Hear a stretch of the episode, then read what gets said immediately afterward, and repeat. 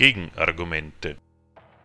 Informationen zu unseren Sendungen und unsere Kontaktadresse findet ihr auf unserer Homepage www.gegenargumente.at.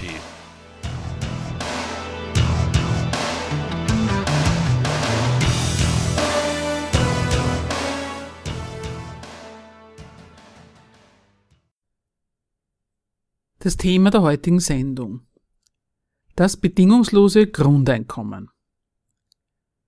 Auffassungen, die den Kapitalismus von seinen hässlichen Schattenseiten bereinigen wollen, sind so alt wie der Kapitalismus selbst. Eine davon ist die Idee eines bedingungslosen Grundeinkommens. Seine Befürworter begründen ihre Forderung wie folgt. Sie stellen ein Missverhältnis zwischen dem nie dagewesenen Reichtum auf der einen Seite und der tatsächlich vorhandenen Armut, genauer der Bedrohung durch Armut auf der anderen Seite fest, das, so ihre Behauptung, nicht sein müsste und das sie aus der Welt schaffen möchten. Dieser nie dagewesene Reichtum sei das Resultat der Produktivkraftentwicklung. Das widersprüchliche Ergebnis dieser Entwicklung Armut, Existenzunsicherheit wegen zunehmender Arbeitslosigkeit sei die Konsequenz davon, dass das Einkommen immer noch an Erwerbsarbeit gebunden sei. Mit dieser Feststellung liefern sie zwar eine zutreffende Beschreibung der Sachlage, eine Erklärung für den an sich doch merkwürdigen Umstand, dass ausgerechnet eine Steigerung der Produktivkraft der Arbeit zunehmende Armut nach sich zieht, von ihnen umstandslos mit Arbeitslosigkeit gleichgesetzt, geben sie mit der bloßen Benennung dieses Sachverhalts aber nicht. Dabei ist eine solche Erklärung unbedingt notwendig, will man an den angeführten Umständen tatsächlich etwas ändern, sprich will man die Armut aus der Welt schaffen. Zu fragen wäre, was das für eine seltsame Sorte Reichtum ist, wenn dessen enormes Wachstum dazu führt, dass eine zunehmende Anzahl an Menschen Schwierigkeiten hat, über die Runden zu kommen. Die Vertreter eines Grundeinkommens machen anders weiter. An die Stelle der Suche nach einer solchen Erklärung setzen sie die schlichte Behauptung, dass diese Armut angesichts des vorhandenen enormen Reichtums eigentlich nicht sein müsste. Es handle sich um einen Anachronismus. Trotz Reichtums gibt es immer noch Armut schreiben sie, und geben mit diesem Trotz zu erkennen, dass sie dahinter keinen gesellschaftlichen Zweck erkennen wollen oder können. Damit wird in anderen Worten jede Notwendigkeit eines Zusammenhangs von Reichtum und Armut im Kapitalismus implizit zurückgewiesen und stattdessen dieses Nebeneinander von Reichtum und Armut als einem Grunde zufälliges, nicht gewolltes Nebeneinander behauptet. Es ist genug für alle da, verkünden sie. Es gäbe also den Reichtum, man müsste ihn nur richtig verteilen. Wie soll das geschehen?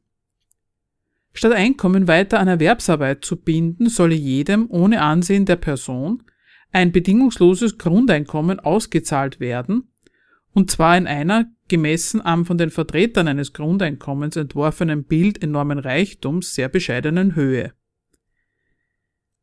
Mit dieser für ihr Umverteilungskonzept konstitutiven Trennung von Erwerbsarbeit und Einkommen, für das der Kapitalismus, wie Sie sagen, mit Produktivkraftentwicklung und Massenarbeitslosigkeit selbst die nötige Grundlage liefert, werden dann nicht bloß die Bedrohung der Armut gebannt, sondern außerdem auch jene bessere an sittlichen Größen wie Gleichheit, Freiheit und Menschenwürde wahrhaft orientierte Gemeinschaft möglich. Für diese Sorte Umverteilungsvorstellung wird ein Bild von Kapitalismus entworfen, in dem all das, was in ihm für den Zweck dieses Umverteilungskonzepts nötig ist, stofflicher Reichtum als Verteilungsmasse und Geld als Verteilungsmittel und der Staat als Verteilungsinstanz nicht nur vorhanden, sondern auch für ihr Verteilungsanliegen zumindest im Prinzip verfügbar ist. Die dieser Vorstellung zu entnehmende Behauptung heißt, Reichtum, und zwar stofflichen Reichtum, gäbe es genügend, um alle gut und ausreichend zu versorgen. Das Zugriffsmittel auf diesen Reichtum sei das Geld, von dem im Prinzip auch genug da sei, und das sich in Form des Grundeinkommens in den Dienst dieser Umverteilung stellen ließe. Auch an der Institution, das Zugriffsmittel Geld aufzutreiben und als bedingungsloses Grundeinkommen, also als frei verfügbares Einkommen getrennt von der Erwerbsarbeit an alle zu verteilen, fehle es nicht, sondern liege in Gestalt des Staates, der schon jetzt Gelder einzieht, verwaltet und verteilt, längst vor.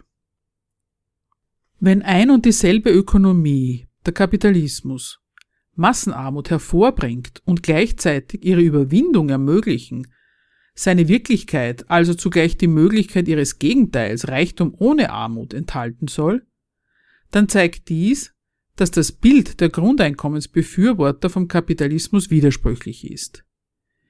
Die Forderung nach einem BGE lebt in anderen Worten von einer Reihe von Unterstellungen hinsichtlich des Charakters von Ökonomie und Staat, die allesamt einer Überprüfung nicht standhalten. Diese Überprüfung wollen wir im Rahmen eines Workshops im Rahmen der auch heuer wieder stattfindenden Rosa-Luxemburg-Konferenz an der VHS Hitzing vornehmen, und zwar am Samstag, 14. März von 15 bis 16.30 Uhr. Das Thema des Gegenargumente-Workshops lautet das bedingungslose Grundeinkommen alternative Armutsverwaltung statt Beseitigung der Armutsgründe. Im Vortrag und der anschließenden Diskussion soll nachgewiesen werden, dass diese Umverteilungsvorstellung nicht ohne Widersprüche und verkehrte Urteile über den Charakter einer kapitalistischen Ökonomie und die Rolle des Staates in ihr zu haben ist und was man daraus lernen kann, wenn inzwischen auch manch Manager und Konzernvorstand für ein Grundeinkommen eintritt. Mit dem Thema Grundeinkommen haben wir uns bereits ausführlich in drei Sendungen im Jahr 2017 beschäftigt. In unserer heutigen Sendung bringen wir folgende Ausschnitte aus diesen Sendungen. Erstens, was ist von der Aussage zu halten, das Grundeinkommen sei eine Antwort auf die Krise der Arbeitsgesellschaft? Zweitens, manche Linke sehen im Grundeinkommen etwas Drittes, nämlich ein erstes Element einer neuen nachkapitalistischen Gesellschaft so etwa Karl Reiter in seinem Buch Bedingungsloses Grundeinkommen. Um dessen Aussagen geht es im letzten Beitrag mit dem Titel Was ist von der Aussage zu halten, das BGE sei ein erstes Element einer neuen nachkapitalistischen Gesellschaft? Das bedingungslose Grundeinkommen als Antwort auf die Krise der Arbeitsgesellschaft. Eine bereits seit den 80er Jahren des vorigen Jahrtausends beschworene Gefahr, die Arbeitsgesellschaft ist am Ende, hieß ein Beitrag von Ralf Dahndorf in der Zeitschrift Die Zeit aus dem Jahre 1982. Oder Das Ende der Arbeit und ihre Zukunft heißt ein Buch von Jeremy Rifkin aus dem Jahr 2005. Also diese beschworene Gefahr bekommt angesichts von Industrie 4.0 neue Aktualität. Kein Bericht über die neue digitale Welt kommt aus ohne die Thematisierung ihrer Konsequenzen für die Arbeitswelt und da lautet die Prognose, dass massenweise Arbeitsplätze wegfallen werden. Die Proponenten der Schweizer Initiative für ein Grundeinkommen bewarben ihre Forderung damit, dass das Grundeinkommen die Lösung des Problems der Digitalisierung, dass die Technik in rasantem Tempo Arbeitsplätze frisst, sei. Sie beziehen sich damit positiv auf ein von der Gesellschaft selbst diagnostiziertes Problem, die fehlende Arbeit. Zu klären wäre, wem da eigentlich was fehlt. Stimmt denn der Befund, dass die Gesellschaft an der fehlenden Arbeit leidet? Die Arbeitslosen haben tatsächlich ein Problem, das besteht aber nicht darin, dass sie nicht arbeiten. Ihnen fehlt nicht die Arbeit, sondern das Einkommen. Ihr Problem ist Armut, und das haben wirklich nur Sie. Um Ihr Leben und Ihren Lebensunterhalt geht es in dieser Wirtschaft eben nicht. Die Arbeit, auf deren Verdienst sie angewiesen sind, wird nicht für ihren Lebensunterhalt, sondern für den Gewinn des Unternehmens veranstaltet. Deswegen findet die für sie notwendige Arbeit nicht statt, sobald sie für den Gewinn nicht mehr gebraucht wird. Wenn die Wirtschaft sich zum Problem Arbeitslosigkeit bekennt, dann ist das eine offene Lüge, mit der sie ihren Diener vor der Ideologie der Gemeinnützigkeit ihrer Profitmacherei macht. Tatsächlich leidet die Wirtschaft nicht an der Arbeitslosigkeit, sondern schafft sie durch ihre Rationalisierungen. Dem Staat entgehen Steuereinnahmen und Sozialabgaben. Einerseits stört den Staat die Arbeitslosigkeit tatsächlich. Andererseits denken die Politiker nicht daran, die Spielregeln, unter denen die Arbeitslosen entstanden sind und weiterhin entstehen, in irgendeiner Weise zu modifizieren, dass das nicht mehr passiert. Zur Organisation der Arbeit hat der freiheitliche Staat die Eigentümer der Produktionsmittel ermächtigt. Auch der Staat steht auf dem Standpunkt, dass nur Arbeit, die mehr Geld abwirft als den Lohn, den sie kostet, wert ist, verrichtet zu werden.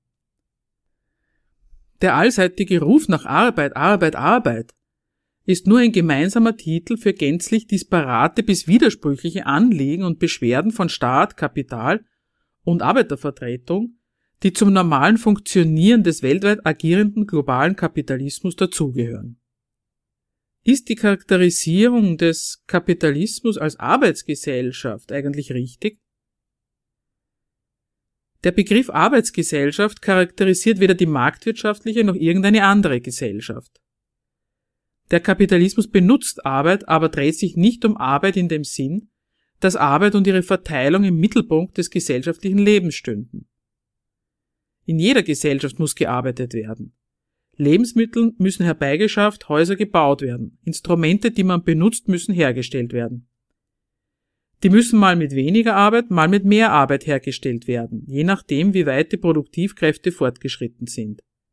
In all dem unterscheidet sich diese Gesellschaft nicht von anderen.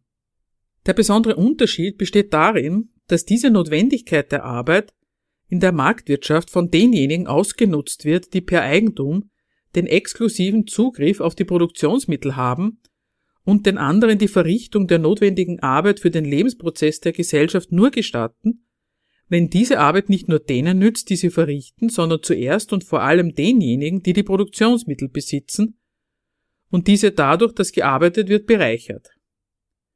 Nach dieser Seite könnte man sagen, dass gar nicht genug gearbeitet werden kann. So sehen es ja die Unternehmen einerseits. Es kann gar nicht genug gearbeitet werden, insofern die Arbeit geeignet ist, ihren Gewinn zu steigern. Andererseits steht die Verrichtung der notwendigen Arbeit deswegen auch unter der Bedingung, nur wenn sie profitabel und rentabel ist, kommt sie überhaupt zustande. Also, den Kapitalismus als Arbeitsgesellschaft zu bezeichnen, ist insofern falsch, als das Besondere dieser Gesellschaft eben nicht ist, dass gearbeitet wird, sondern dass für den Gewinn der Eigentümer der Produktionsmittel gearbeitet wird. Dann und nur dann findet die notwendige Arbeit derjenigen, die den Lohn für ihre Arbeit brauchen, überhaupt statt. Die Charakterisierung des Kapitalismus als Arbeitsgesellschaft ist aber noch in einer anderen Hinsicht krumm. Die Wortschöpfung Arbeitsgesellschaft behauptet die in jeder Gesellschaft nötige Arbeit als den speziellen Dreh- und Angelpunkt dieser Gesellschaft, die ihre Gliederung, die Stellung der Menschen in ihr bestimmt. Wörtlich genommen stimmt an diesem Bild nichts. Nie hat die ganze Gesellschaft gearbeitet, Nie wurden Menschen, wie irrational das auch wäre, mit Arbeit versorgt.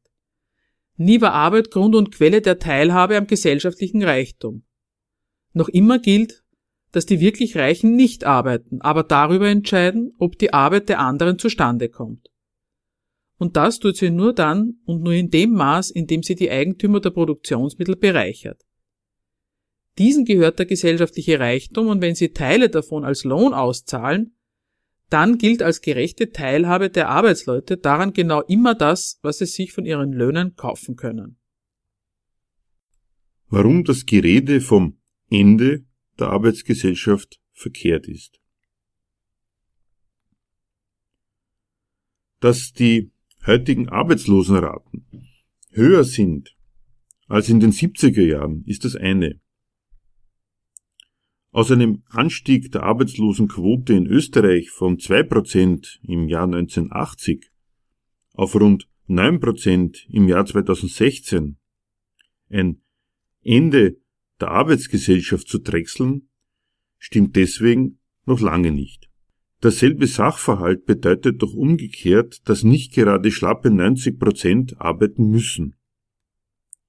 Von nichts anderem aber als genau von dieser falschen Gleichsetzung von ansteigender Arbeitslosigkeit mit einem Ende der Arbeitsgesellschaft lebt der Befund von diesem Ende der Arbeitsgesellschaft. Der Kapitalismus wird dabei an einem falschen, nämlich einem idealistischen Maßstab gemessen am Maßstab der Arbeitsversorgung. In dieses Bild vom Ende der Arbeitsgesellschaft passt überhaupt nicht, dass jede Entlassung von Arbeitern nur das Resultat der Kalkulation darstellt, wie die weitere Benutzung der Arbeit effektiver fortzusetzen ist, wie sich aus der verbleibenden, verringerten Masse von zusätzlich verbilligten Arbeitern immer mehr Arbeit pro Stunde, Tag und Woche herausholen lässt. Zu dieser Rechnungsart gehört untrennbar dazu, dass der Einsatz von Arbeitsvermögen für die Verausgabung lebendiger Arbeit nicht abhängig gemacht wird von der Anzahl der auf Lohnarbeit angewiesenen Arbeiter.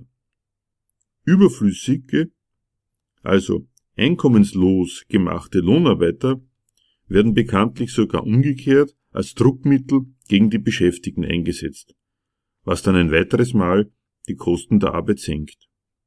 Mit dem Bild vom Ende der Arbeitsgesellschaft wird außerdem aus dem Zwang zur Arbeit gegen Lohn, dem in der Marktwirtschaft bedingungslos alle Lohnabhängigen unterworfen sind, ein Auftrag zur Arbeitsbeschaffung an diese Produktionsweise abgeleitet. Nach dem Motto, wenn diese Produktionsweise schon die eigentumslosen Leute dazu nötigt, ihr Arbeitsvermögen zu verkaufen, dann muss sie auch dafür sorgen, dass die das auch können. Wenn das was nie Zweck der Marktwirtschaft war, die Arbeitsversorgung, nicht mehr geht, dann muss der Mangel an Arbeit mit einem Grundeinkommen beantwortet werden. Das Grundeinkommen, eine verkehrte Schlussfolgerung aus einem ebenso falschen Befund. Die Vertreter des Grundeinkommens stellen die Wirkung der vergangenen und zukünftigen Rationalisierungen fest, sind mit diesen unzufrieden, wollen daraus aber keinen Schluss auf die Funktionsweise der Wirtschaft ziehen, sondern sind fest entschlossen, dieser Wirtschaft ihre eigenen Resultate als ihr Problem umzuhängen. Dazu ein längeres Zitat. Und zwar von der Seite von Grundeinkommensvertreter aus Deutschland. Also Zitat. Thesen zum Grundeinkommen. Erstens, das Einkommen ist heute Voraussetzung, nicht Folge von Arbeit. Denn erst muss man leben können, dann kann man arbeiten. Ein großer Teil der heute geleisteten gesellschaftlichen Aufgaben wird geleistet, ohne ein Einkommen vom Staat zu erhalten. Viertens. In unserer Gemeinschaft werden zunehmend mehr Arbeitskräfte durch Automatisierung von Produktionsprozessen ersetzt, bei steigender Produktivität. Weil jedoch die Verteilung von Einkommen an die zur Mangelware gewordenen Erwerbsarbeitsplätze gekoppelt bleibt, nimmt die Konkurrenz zu und die Löhne sinken. Fünftens. Das Festhalten am Ziel der Vollbeschäftigung und dem traditionellen Arbeits Begriff erzeugt widersinnige Rahmenbedingungen. Hochproduktive Automaten erzeugen Überkapazitäten an Gütern für mehr als eine Volkswirtschaft und entlassen Millionen Bürger in die Einkommenslosigkeit. Jeder Einzelne soll sich aber dennoch durch eigene Leistung selbst versorgen. Sechstens, wenn mit immer weniger Arbeitskräften immer mehr produziert werden kann, ist die Arbeitslosigkeit ein Gewinn für die Gemeinschaft und Vollbeschäftigung eine Illusion. Zitat Ende. Der Reihe nach. Dass Millionen Bürger in die Einkommenslosigkeit entlassen werden, wie, wie es im Zitat heißt. Jeder Einzelne sich aber dennoch durch eigene Leistung selbst versorgen soll, das halten diese Vertreter des Grundeinkommens für widersinnig. Widersinnig deshalb, weil Menschen auch weiterhin darauf verwiesen sind, ihren Lebensunterhalt durch Arbeit zu verdienen, obwohl es diese Arbeit zugleich immer weniger gibt, weil immer mehr dieser Arbeit von Maschinen verrichtet wird, ihre Arbeitskraft daher immer weniger gebraucht wird. Widersinnig ist das freilich nur vom Standpunkt ihres, auch durch das Stattfinden des faktischen Gegenteils, nicht zu erschütternden Glaubens, in unserer Gesellschaft ginge es darum, die Menschen zu versorgen oder jedenfalls wenigstens darum, ihre Existenz zu sichern. Diesem Glauben gemäß nehmen Sie die Aussage der Politik, ihr ginge es um Vollbeschäftigung der Erwerbsarbeitsplätze wegen, ohne die viele Menschen schließlich ohne Einkommen dastünden, für bare Münze und erklären sich das Festhalten an dieser Politik trotz des, wie sie meinen, notwendigen Scheiterns damit, dass die Politik einem falschen Arbeitsbegriff anhänge, sich in anderen Worten einen anderen Verteilungsmechanismus von Einkommen als über Arbeit einfach nicht vorstellen könne. Ginge es bei den Arbeitsplätzen tatsächlich um den Erwerb, wie die von den Autoren positiv zitierte Kategorie Erwerbsarbeitsplatz suggeriert, wäre Erwerbsquelle zu sein, in anderen Worten, die wesentliche Bestimmung von Arbeitsplätzen, dann könnten diese Erwerbsarbeitsplätze unmöglich zur Mangelware werden, solange es Menschen gibt, die auf ein Einkommen angewiesen sind. Dass die Sache mit dem verkehrten Arbeitsbegriff nicht die Wahrheit sein kann, wäre freilich auch noch anders leicht zu durchschauen. Weder geht es der Politik um Vollbeschäftigung als für sie einzig denkbarer Weg der Verteilung von Einkommen, noch wird Einkommen überhaupt verteilt in unserer Gesellschaft. Wenn es Einkommen nur für Arbeit gibt, dann wird es schon noch darauf ankommen, dass gegen Lohn gearbeitet wird, und zwar nicht so knapp. Andernfalls würde die Politik doch tatsächlich einfach zur Verteilung schreiten. Von Einkommen und der weniger werdenden nötigen Arbeit. Beides geschieht freilich nicht. Wenn die Politik unter dem Titel Vollbeschäftigung antritt, dann ist es eben nicht als Versprechen an die lohnabhängigen Bürger gemeint, um jeden Preis für Arbeit zu sorgen, was ja schon an sich ein merkwürdiges Versprechen wäre. Wer hat schon Arbeit als letzten Zweck? Arbeitsplätze einfach deshalb zu schaffen, weil Menschen auf das an ihnen zu verdienende Einkommen angewiesen sind, dazu versteht sich die Politik nicht. Arbeit, die sie meint, muss sich lohnen und war zuallererst für die Unternehmen. Alles dafür in ihrer Macht Stehende zu tun, damit Unternehmen möglichst viele lohnende Geschäftsgelegenheiten vorfinden, ihnen nach Möglichkeit alle Hindernisse aus dem Weg zu räumen, das ist der wahre Inhalt des Vollbeschäftigungsversprechens. Weil es nicht um Arbeit überhaupt als Verteilungsinstrument von Einkommen geht, sondern um lohnende Arbeit, kann diese Arbeit gar nicht produktiv genug sein, mit dem nicht nur von den Autoren bemerkten Resultat der relativen Überflüssigmachung, nicht von Arbeit, sondern von bezahlter Arbeit. Von dieser Sorte Arbeit kann es dann in den Augen der Politik tatsächlich gar nicht genug geben. Nur geht es dabei eben nicht um Vollbeschäftigung als Mittel der Verteilung von Einkommen, sondern um Gewinn, der aus der Arbeit herausgeholt wird. Die Vertreter des Grundeinkommens sehen das anders.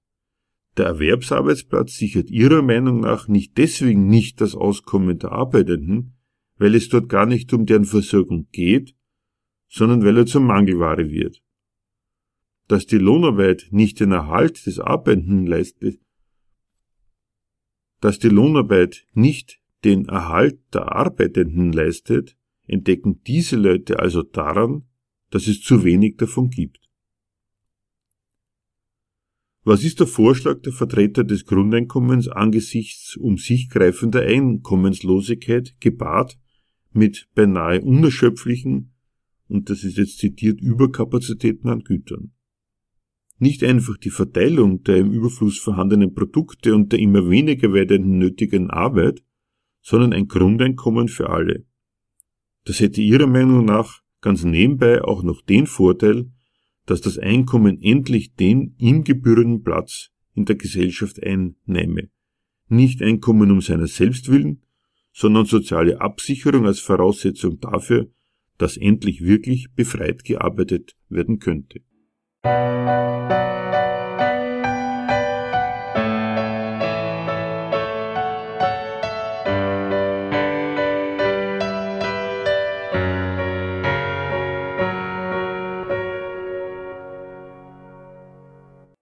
Was ist von der Aussage zu halten, das Grundeinkommen sei ein erstes Element einer neuen nachkapitalistischen Gesellschaft?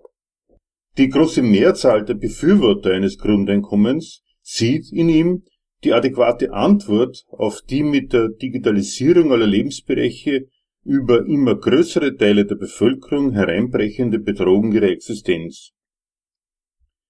Für die einen ist es das Mittel der Wahl, der ansonsten für unvermeidlich gehaltenen Armut zu begegnen. Die Sorge der anderen gilt weniger den mit Armut bedrohten, als vielmehr dem durch diese Armut bedrohten Bestand der Gesellschaft als Voraussetzung für die Fortsetzung ihres gewinnträchtigen Geschäfts. Manche Linke, wie etwa Karl Reiter, sehen im Grundeinkommen etwas Drittes.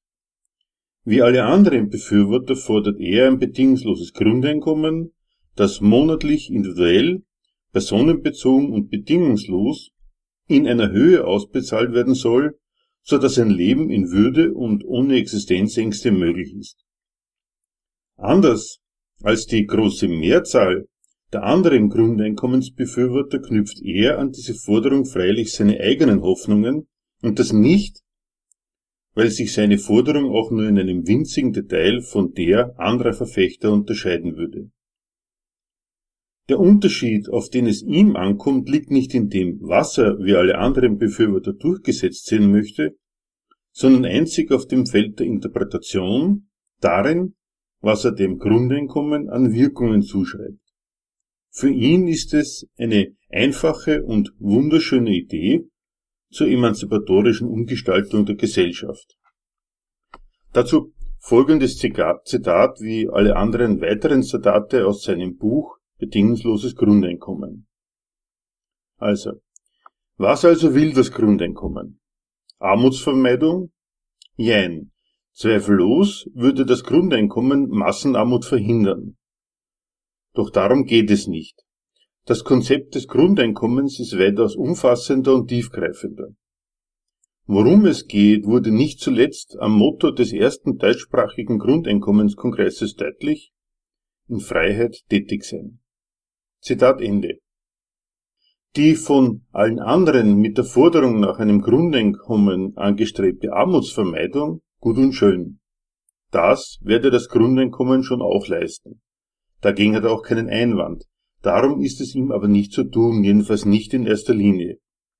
Für ihn ist das Grundeinkommen mehr, nicht einfach Armutsvermeidung, sondern der Königsweg in eine neue, emanzipierte, nachkapitalistische Welt der Tätigkeit in Freiheit. Zitat. Ich persönlich bin davon überzeugt, dass das Grundeinkommen bereits ein Element einer neuen, nachkapitalistischen Gesellschaft darstellt. Zitat Ende. Ein Grundeinkommen, das noch vor wenigen Jahren als bloße Träumerei nicht nur von Linken galt, stehe heute tatsächlich vor der Tür, davon ist er überzeugt. Die Zeit sei reif dafür. Zitat. Die Idee des Grundeinkommens hätte keine Chance, wenn nicht die Veränderungen der gesellschaftlichen Verhältnisse selbst in diese Richtung weisen würden. Jetzt ist die Zeit reif für das Grundeinkommen vor 30, 40 Jahren und davor war sie es nicht. Zitat Ende. Was hat sich geändert? Dazu ein Zitat wieder. In der Phase des Fordismus, insbesondere auf seinem Höhepunkt in den 50er bis 70er Jahren, offerierte bildlich gesprochen die Gesellschaft, vor allem den einheimischen Männern, einen sicheren, geregelten Arbeitsplatz. Wer nicht gerade auf den Kopf gefallen war und sich nichts zu Schulden kommen ließ, konnte mit einer bescheidenen Karriere rechnen, die letztlich bescheidenen Wohlstand und soziale Sicherheit versprach. Dass diese Entwicklung überhaupt stattfand, war nicht zuletzt der damaligen Nachfrage nach Arbeitskräften geschuldet. Zitat Ende. Während die Gesellschaft in der Zeit von 1950 bis 1970 den Menschen nämlich die Perspektive vielleicht nicht perfekten, aber immerhin bescheidenen Wohlstands geboten habe, sei die Politik, so sein Urteil, dazu zu einem solchen Versprechen heute nämlich nicht mehr in der Lage. Zitat In der darauf folgenden bis heute anhaltenden Phase veränderte sich das Bild der Arbeit. Bildung allein ist offenbar kein Garant mehr für einen guten Job. Wer über keine Qualifikation verfügt, ist aus dem Spiel. Wenn in der Phase des Fordismus Bildung in der Regel einen guten Arbeitsplatz garantierte, ist Qualifikation nun nur mehr die Vorbedingung, um überhaupt irgendeinen zu ergattern. Die offizielle Politik, die ansonsten mit vollmundigen Worten nicht geizt, wagt es kaum noch Versprechen bezüglich der Erwerbsarbeit auszusprechen. Zu offensichtlich würden solche Aussagen von der Wirklichkeit entkräftet werden. Zitat Ende. Dass sich die Lage der Lohnabhängigen am Arbeitsplatz und bei der Suche nach einem Arbeitsplatz heute gegenüber früher gewandelt hat? Stichwort prekäre Beschäftigungsverhältnisse, größere Fluktuation, Arbeitslosigkeit und so weiter ist das eine. Inhalt und Zweck der Lohnarbeit haben sich dabei aber ganz und gar nicht geändert. Wenn mittlerweile nicht einmal mehr erworbene Qualifikationen einen sicheren Job, gar nicht zu reden von einem brauchbaren Verdienst gewährleisten, dann ist dies das Resultat der gelaufenen Erfolge des Kapitals, erzielt auf Basis der in der ersten Phase des sogenannten Fordismus gezahlten Löhne. Soweit kann es also schon damals mit dem Wohlstand der Massen in Wahrheit gar nicht her gewesen sein. Tatsächlich haben diese Erfolge dem Kapital doch offenbar die Mittel eingespielt, sich durch Investitionen in die Steigerung der Produktivkraft von bezahlter Arbeit tendenziell unabhängig zu machen. Ein bescheidener Wohlstand wird aus den damals gezahlten Löhnen nur, wenn man sie gleich gar nicht mehr am schon damals produzierten Reichtum misst. Ausgerechnet die Erfolge des Kapitals beim Einsparen von bezahlter Arbeit, die praktisch beweisen, dass der Lohn, der Lebensunterhalt der Massen nicht Zweck dieser vom Staat qua Freiheit, Gleichheit und Privateigentum eingerichteten Ökonomie ist, sollen beweisen, dass der Zug der Zeit in Richtung eines Grundeinkommens geht.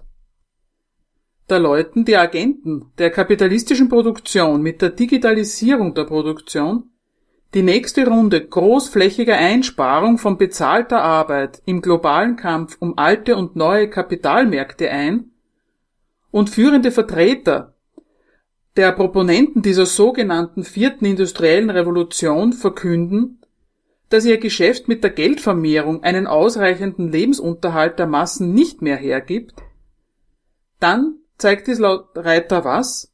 Nicht den Irrsinn einer Produktionsweise namens Kapitalismus, in der die Steigerung der Produktivkräfte, dass also mehr Güter in immer kürzerer Zeit produziert werden können, vermehrten Ausschluss der Arbeiter vom von ihnen produzierten Reichtum bedeutet. Nein, Reiter gilt diese scheinbar unabänderlich über die Gesellschaft hereinbrechende Steigerung der Produktivkraft samt der damit ins Werk gesetzten Unmöglichkeit für immer größere Teile der Bevölkerung auch nur einen Lebensunterhalt verdienen zu können, ausgerechnet als Beweis dafür, dass diese Gesellschaft bereits den Keim einer neuen emanzipierten Gesellschaft in sich trägt. Angesichts dieser Entwicklung der gesellschaftlichen Verhältnisse komme die Politik nämlich nicht umhin zu erkennen, dass die Zeit reif dafür sei, ein Grundeinkommen springen zu lassen, sei sie doch nicht mehr in der Lage, ihr Versprechen bezüglich Erwerbsarbeit einzuhalten. Zitat die offizielle Politik, die ansonsten mit vollmundigen Worten nicht geizt, wagt es kaum noch, Versprechen bezüglich der Erwerbsarbeit auszusprechen, zu offensichtlich würden solche Aussagen von der Wirklichkeit entkräftet werden. Zitat Ende. Diese Argumentation, die darauf abzielt, dass auch der Staat selbst einsehen wird müssen, dass ein Grundeinkommen fällig ist, kommt nicht ohne ein einigermaßen verzerrtes Bild des Staatshandelns aus. Nie hat der Staat versprochen, selbst Erwerbsarbeitsplätze zu schaffen. Dafür betrachtet er sich schlichtweg nicht für zuständig. Weil es ihm auch nicht um Beschäftigung überhaupt, sondern um lohnende Beschäftigung geht, fällt das in die alleinige Zuständigkeit derjenigen, die den gesellschaftlichen Reichtum kommandieren. Versprochen hat er, und zwar aus ganz und gar eigennützigen Motiven, die Wirtschaft in ihrem Bemühen, nicht einfach Arbeitsplätze, sondern möglichst viel rentable Arbeitsplätze mit allen ihm zu Gebote stehenden Mitteln zu unterstützen. Dieses Versprechen hat die Politik gehalten. Deutsche Politiker etwa rühmen sich dafür, mit ihren Reformen des Arbeitsmarktes, Stichwort Hartz IV, den Grundstein für die heutigen Erfolge der deutschen Wirtschaft gelegt zu haben. Von wegen also die Politik würde das Treiben der Wirtschaft bloß wie gelähmt beobachten und wisse nicht aus und ein.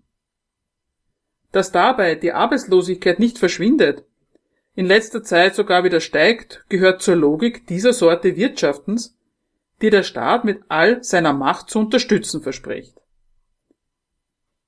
Für eines taugt die um sich greifende Arbeitslosigkeit daher mit Garantie nicht, nämlich als Beleg dafür, dass die Politik ein Einsehen haben werde, dass die Zeit heute reif, nicht für die Abschaffung dieser Verhältnisse, sondern für ihre Fortentwicklung in die Gesellschaft eines neuen, erweiterten Arbeitsbegriffs sei. Was soll das Grundeinkommen nun laut, nun laut Reiter im Einzelnen leisten? Zunächst und vor allem soll es dazu führen, dass sich der Arbeitsbegriff ändert. Zitat. Bewusst wurde am Grundeinkommenskongress im Oktober 2005 nicht von Arbeit, sondern von Tätigkeit gesprochen. Arbeit wird im öffentlichen Verständnis immer noch mit Lohn und Erwerbsarbeit identifiziert. Arbeit sei Lohnarbeit. Tätigkeiten ohne Erwerb zählen gesellschaftlich nichts. Allerdings, es nützt auch wenig, auf die unbestreitbare Tatsache hinzuweisen, dass jenseits der Lohn- und Erwerbsarbeit mehr Arbeitsstunden geleistet werden als innerhalb jenes Bereichs, der als Arbeit anerkannt ist. Ohne diese unbezahlten Tätigkeiten gäbe es vieles in Kultur, Kunst, Sport, Information, Wissen, Wissenschaft, Religion und sozialem Engagement nicht. Zitat Ende. Warum wohl wird im öffentlichen Verständnis Arbeit immer noch mit Lohn- und Erwerbsarbeit identifiziert? Warum nützt es nichts, auf die vielen geleisteten Arbeitsstunden außerhalb des Firmengebäudes hinzuweisen? Kann es etwas damit zu tun haben, dass Lohnabhängige praktisch merken, dass sie in der Welt des Privateigentums ohne ein Einkommen dumm dastehen? Dass ihre ansonsten ausgeübten Tätigkeiten, denen sie nachgehen, sei es, weil sie um sie nicht herumkommen, weil sie ihnen zum Vergnügen gereichen oder schließlich weil der Mensch in der bürgerlichen Gesellschaft ein moralisches Rüstzeug braucht, ihnen diesen Dienst, ein Einkommen zu erzielen, nicht leisten, sie dieses Einkommen vielmehr nur kriegen, wenn sie einen bezahlten Job finden. Es ist das eine, festzustellen, dass die Lohn- und Erwerbsarbeit immer weniger das hergibt, was ihre Bezeichnung nahelegt, Lohn und Erwerb. Was gänzlich anderes ist es aber, sich über eine verkehrte Identifikation von Arbeit bloß mit Lohn- und Erwerbsarbeit zu beschweren und eine Erweiterung des Arbeitsbegriffs auch auf alle anderen menschlichen Tätigkeiten zu fordern. Wie immer dieser neue Arbeitsbegriff auch aussehen mag, auf welche sonstigen Tätigkeiten immer er noch ausgeweitet werden mag, daran, dass es sich bei der nach wie vor existenten Lohnarbeit nicht um den Nutzen des Lohnempfängers, sondern um den des Lohnzahlers handelt, der Lohn immer knapp bemessen bleibt, weil er einzig für die gelungene Ausnutzung des Lohnbeziehers gezahlt wird, endet diese Erweiterung des Arbeitsbegriffs rein gar nichts. Stattdessen erfährt der Lohn mit der Beschwerde, jeder anderen Tätigkeit möge dieselbe gesellschaftliche Anerkennung zuteil werden, die heute der Lohnarbeit vorbehalten sei, glatt noch das durchaus unverdiente Lob, ein Stück Anerkennung der Lohnarbeit und des Lohnarbeitenden zu sein, eine Anerkennung, die den anderen Tätigkeiten spiegelbildlich abginge. Ganz und gar nicht zufällig wird mit dem Vorwurf der verkehrten Identifikation von Arbeit bloß mit Lohn- und Erwerbsarbeit gleich überhaupt jeder objektive Unterschied von Arbeit und sonstigen menschlichen Tätigkeiten für null und nichtig erklärt. Weil Arbeit in unserer Gesellschaft denen nicht nützt, die sie verrichten, ist der Unterschied von Arbeit und sonstigen Tätigkeiten aber noch lange nicht obsolet. Tatsächlich gehört Arbeit ins Reich der Notwendigkeit, sie muss verrichtet werden, unabhängig davon, ob sie dem Ausführenden als die Tätigkeit, die sie ist, unmittelbar zum Vergnügen gereicht und unterscheidet sich darin von allen sonstigen Tätigkeiten, die gerade ob der Freude an der Tätigkeit selbst praktiziert werden. Wer musiziert, Gedichte schreibt und in seiner Freizeit Sport oder Wissenschaft treibt, tut dies in aller Regel des eigenen Vergnügens und des Vergnügens der mit den Resultaten dieser Tätigkeit beglückten Menschheit wegen. Von diesen Unterschieden will Reiter nichts wissen. Wenn Menschen tätig werden, geht es ihnen laut Reiter nämlich letztlich immer um ein und dasselbe. Gleich ob sie das Notwendige und Gewünschte herstellen oder allein oder mit anderen einem Vergnügen freunden, darum nämlich selbstbestimmt tätig zu werden und sich durch diese Tätigkeit mit anderen zu verbinden. Dazu ein Zitat. Es ist keinesfalls nötig, gemeinsam sehr präzise und zahlreiche Auffassungen über die Natur des Menschen zu teilen, um für das Grundeinkommen einzutreten. Eine solche Voraussetzung würde es fast unmöglich machen, für diese Idee zu plädieren. Allerdings beruht das Grundeinkommen in meiner Sichtweise auf einer sehr schlichten und unspektakulären Annahme, nämlich der Mensch ist ein nach selbstbestimmter Tätigkeit strebendes Wesen und möchte sich durch diese Tätigkeit mit anderen verbinden. Damit ist nicht gesagt, dass der Mensch jederzeit nach Tun strebt und vor allem nicht, welche Art der Tätigkeit dies ist und in welcher Intensität sie ausüben wollen. Ob wir diese Tätigkeit auch als Arbeit bezeichnen wollen, darüber gibt es in der Sozialphilosophie unterschiedliche Auffassungen. Zitat Ende. Menschen tun eine ganze Menge. Sie gehen einer Lohn- oder Erwerbsarbeit nach, investieren, frönen ihren Hobbys oder geben sich der Muße hin. All das, sowohl allein als auch gemeinsam mit anderen. Immer kommt es ihnen selbst dabei auf genau den Inhalt der jeweiligen Tätigkeit an.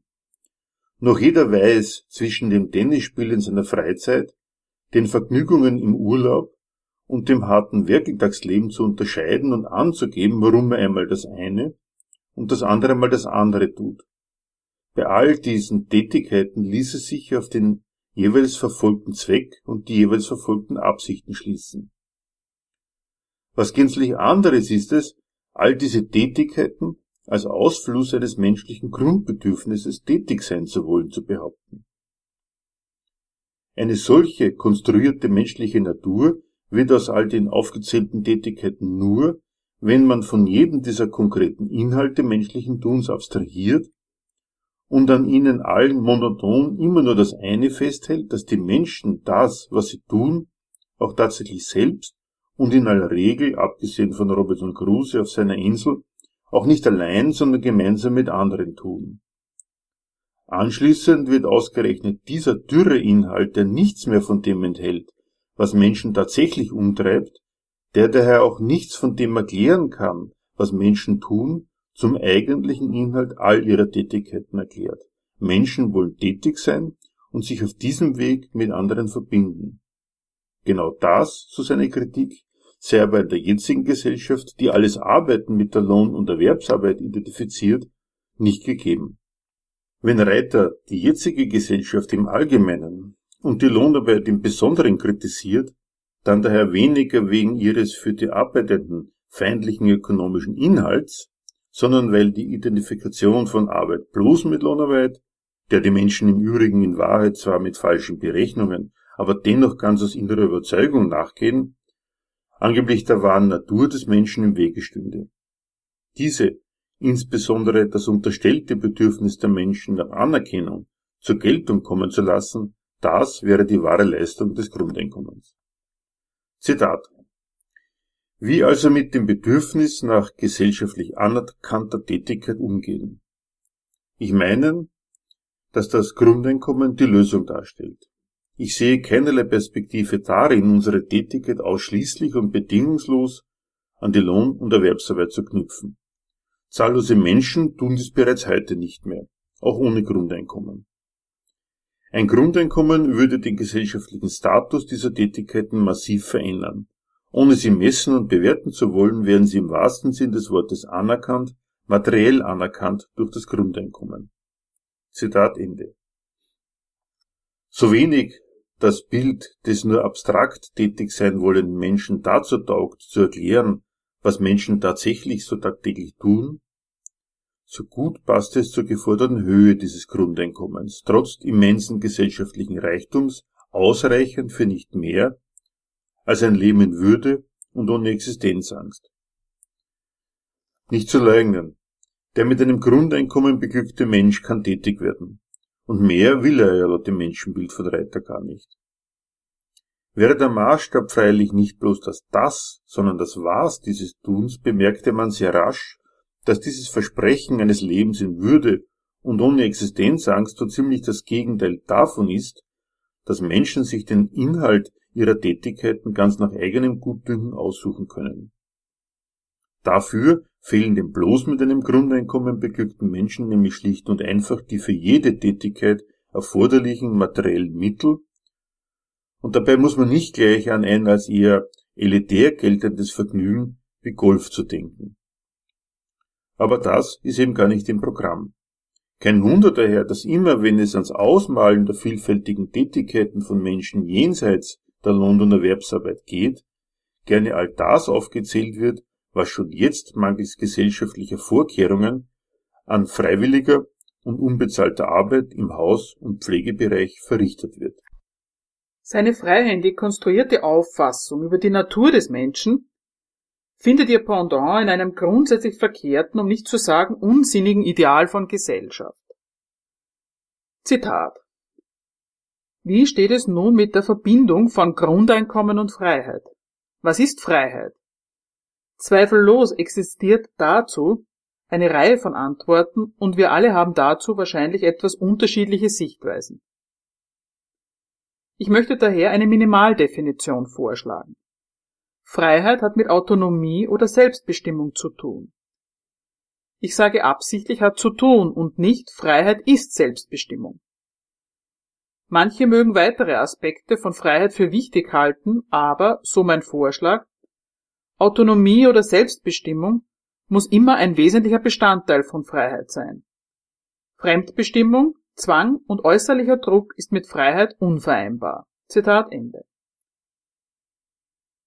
Mit dem Maßstab Freiheit wird jede Tätigkeit an einem ihr selbst äußerlichen Kriterium gemessen. An jedes Tun wird die Messlatte, ist es frei bzw. bis zu welchem Grad angelegt. Gemessen an diesem radikalen Maßstab können Menschen, einzig sich selbst verpflichtet, tun und lassen, was sie wollen, ist jeder organisierte Bezug auf andere, jeder gesellschaftliche Zusammenhang eine wenigstens potenzielle Einschränkung, wenn nicht gar wirkliche Beschneidung der Freiheit. Kein Zufall daher sein Urteil, die von ihm angestrebte Befreiung sei nie endgültig erreichbar, sondern immer nur der Tendenz nach möglich, ein ewig verfolgtes, letztlich aber nie völlig zu erreichendes Ziel. Wenn aber Menschen arbeiten, das Notwendige und von ihnen Gewünschte herstellen und sich dafür zweckmäßig organisieren, gehen sie zwar tatsächlich Abhängigkeiten ein, und insofern sind sie nicht mehr völlig frei und selbstbestimmt in seinem radikalen Sinn, von negativen Konsequenzen für den Einzelnen kann aber nicht wirklich die Rede sein. Wenn Menschen zu Schaden kommen, dann nicht wegen nicht ausreichender Selbstbestimmung, sondern immer nur wegen des besonderen gesellschaftlichen Zusammenhangs, in den sie gestellt sind. So hat auch der Schaden, der den Lohnabhängigen aus der Lohnarbeit erwächst, seinen Grund nicht, wie Reiter meint, im Zwang zu ihr, sondern im ökonomischen Inhalt von Lohnarbeit, die wegen dieses Inhalts ohne existenziellen Zwang nicht auskommt. Lohn wird von einem Unternehmen einzig des Gewinns wegen gezahlt der sich durch den Einsatz der eingekauften Arbeitskraft erwirtschaften lässt. In solchen ökonomischen Verhältnissen ist der Lohn die negative Größe des Wirtschaftens. Lohn muss gezahlt werden, der angestrebte ökonomische Erfolg, für den er gezahlt wird, fällt aber umso größer aus, je geringer der gezahlte Lohn ist. Zur Schönheit dieses Systems gehört, dass der Ausschluss der Lohnabhängigen von den Mitteln der eigenen Reproduktion ohne den sind solche Verhältnisse nicht zu haben, damit auf Dauer gestellt ist.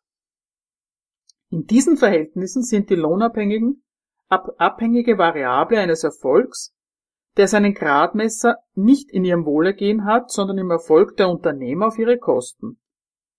Solche Arbeit für fremden Nutzen und nach fremden Berechnungen, und das ist Lohnarbeit allemal, ist ohne existenzielle Not nicht zu haben. Die Vorstellung einer Lohnarbeit ohne einen derartigen Zwang zu ihr ist daher abwegig. Richtig ist daher, Weil es in der Marktwirtschaft um Lohnarbeit geht, ist Zwang notwendig, weswegen die Umkehrung, das Schlimme an der Lohnarbeit ist nicht eigentlich sie selbst, sondern der Zwang zu ihr, noch lange nicht richtig ist. Letzterer Glaube stellt das wahre Verhältnis auf den Kopf. Dieser Nichtkritik der Lohnarbeit entsprechend darf, wird und soll es Lohnarbeit auch in der von ihm anvisierten neuen Gesellschaft geben. Zitat Wir sagen auch nicht, das Grundeinkommen entlastet uns vom Zwang zur Lohn- und Erwerbsarbeit und eröffnet uns daher ein ungetrübtes Reich der Freiheit. Aber es verschiebt sozusagen den Regel in diese Richtung. Wir stehen unter zahllosen Notwendigkeiten und Zwängen, keine, wie immer auch denkbare Maßnahme kann alle diese beseitigen, aber das Grundeinkommen eröffnet zumindest die Möglichkeit, etwas selbstbestimmter und freier tätig zu sein. Das Grundeinkommen würde nicht nur zur Flucht aus der Lohnarbeit motivieren, es würde auch Lohnarbeit schaffen. Zitat Ende. Dass es Lohnarbeit auch in der von ihm angestrebten neuen emanzipierten Gesellschaft geben wird, hat freilich rein gar nichts mit ewigen und unhintergehbaren Notwendigkeiten und Zwängen der menschlichen Existenz in Gesellschaft zu tun. Würden die Arbeitenden die Produktionsmittel in ihre Hände nehmen und die Arbeit zum Zweck der Bedürfnisbefriedigung der Menschen organisieren, wären sie nicht nur den Zwang der Lohnarbeit los, sondern bräuchten darüber hinaus auch kein Grundeinkommen, weil es keinen Ausschluss vom produzierten Reichtum gäbe. Anders bereiter. Alles, was man von unserer Gesellschaft kennt, soll es auch in seiner durch ein Grundeinkommen emanzipatorisch umgestalteten Gesellschaft weiterhin geben. Arbeitgeber und Arbeitnehmer, Ausschluss vom vorhandenen Reichtum, insbesondere den Mitteln jeder Reproduktion qua Eigentum, Zugang zum Benötigten nur gegen Zahlung und so weiter und so fort. Einziger Unterschied, alle geringen Grundeinkommen, das Maß nimmt am hier und heute geltenden Armutsniveau, das also ob seiner Niedrigkeit tatsächlich all jenen, die sich nicht mit der bloßen Existenz in Würde zufrieden geben wollen, dann tatsächlich keine Wahl dazu lässt, sich nach einer bezahlten Tätigkeit umzusehen. Ob ihnen das freilich gelingt, entscheidet sich auch dann nicht längs ihres Bedürfnisses, sondern längs der Kalkulationen eines Kapitals mit der Billigkeit ihrer Arbeit.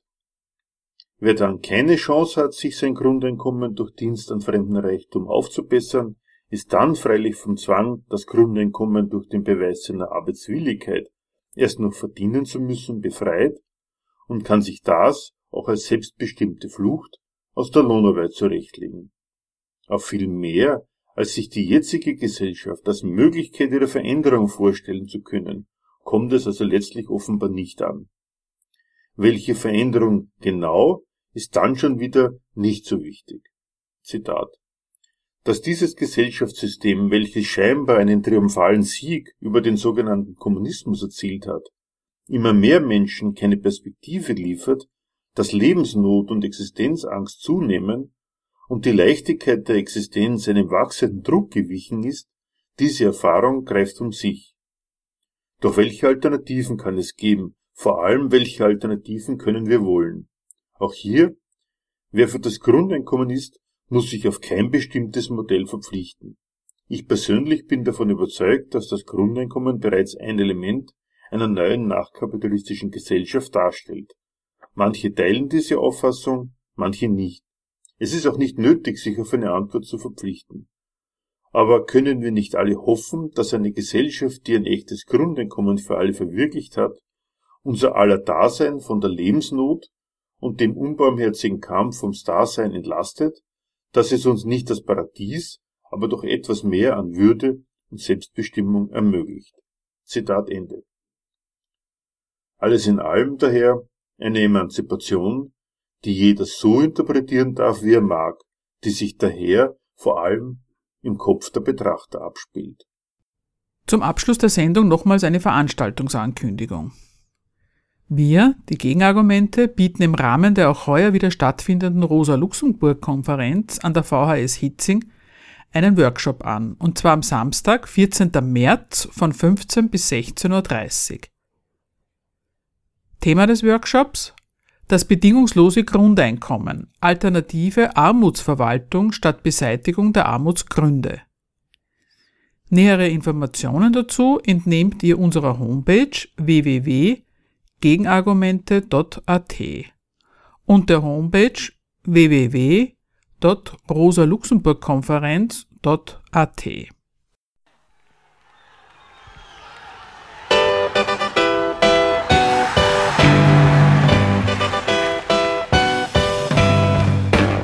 Für Diskussionsbeiträge und Kritik zu unserer Sendung verweisen wir wie immer auf unsere Homepage www.gegenargumente.at.